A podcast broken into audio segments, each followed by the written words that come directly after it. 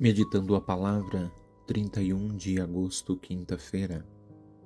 Proclamação do Evangelho de Jesus Cristo segundo Mateus. Naquele tempo disse Jesus aos seus discípulos: Ficai atentos, porque não sabeis em que dia virá o Senhor. Compreendei bem isto: se o dono da casa soubesse a que horas viria o ladrão, certamente vigiaria e não deixaria que a sua casa fosse arrombada. Por isso também vós ficai preparados, porque na hora em que menos pensais, o Filho do Homem virá. Qual é o empregado fiel e prudente que o Senhor colocou como responsável pelos demais empregados para lhes dar alimento na hora certa? Feliz o empregado cujo Senhor encontrar agindo assim, quando voltar.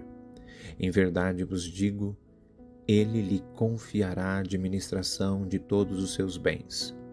Mas se o empregado mal pensar, meu senhor está demorando, e começar a bater nos companheiros e comer e a beber com os bêbados, então o senhor desse empregado virá no dia em que ele não espera e na hora que ele não sabe, e o partirá ao meio e lhe imporá a sorte dos hipócritas, ali haverá choro e ranger de dentes. Palavra da salvação. O Evangelho de Mateus volta ao tema da vigilância. Jesus quer chamar a atenção do povo para vigiar, isto é, ficar atento à espera de algo que irá acontecer. Nada se sabe sobre o quando irá acontecer, mas então ligamo-nos à esperança, imaginando como será o prometido futuramente. Vigilância e esperança dão-se perfeitamente as mãos. A parábola é bem clara na comparação usada. O final dos tempos e o empregado capataz dos colegas à espera.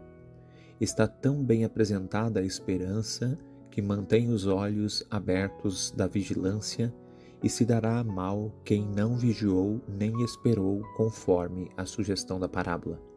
A atitude correta para manter a vigilância viva é Primeiro, o aspecto negativo, isto é, não perder tempo nem armar discussões estéreis quanto à chegada do esperado.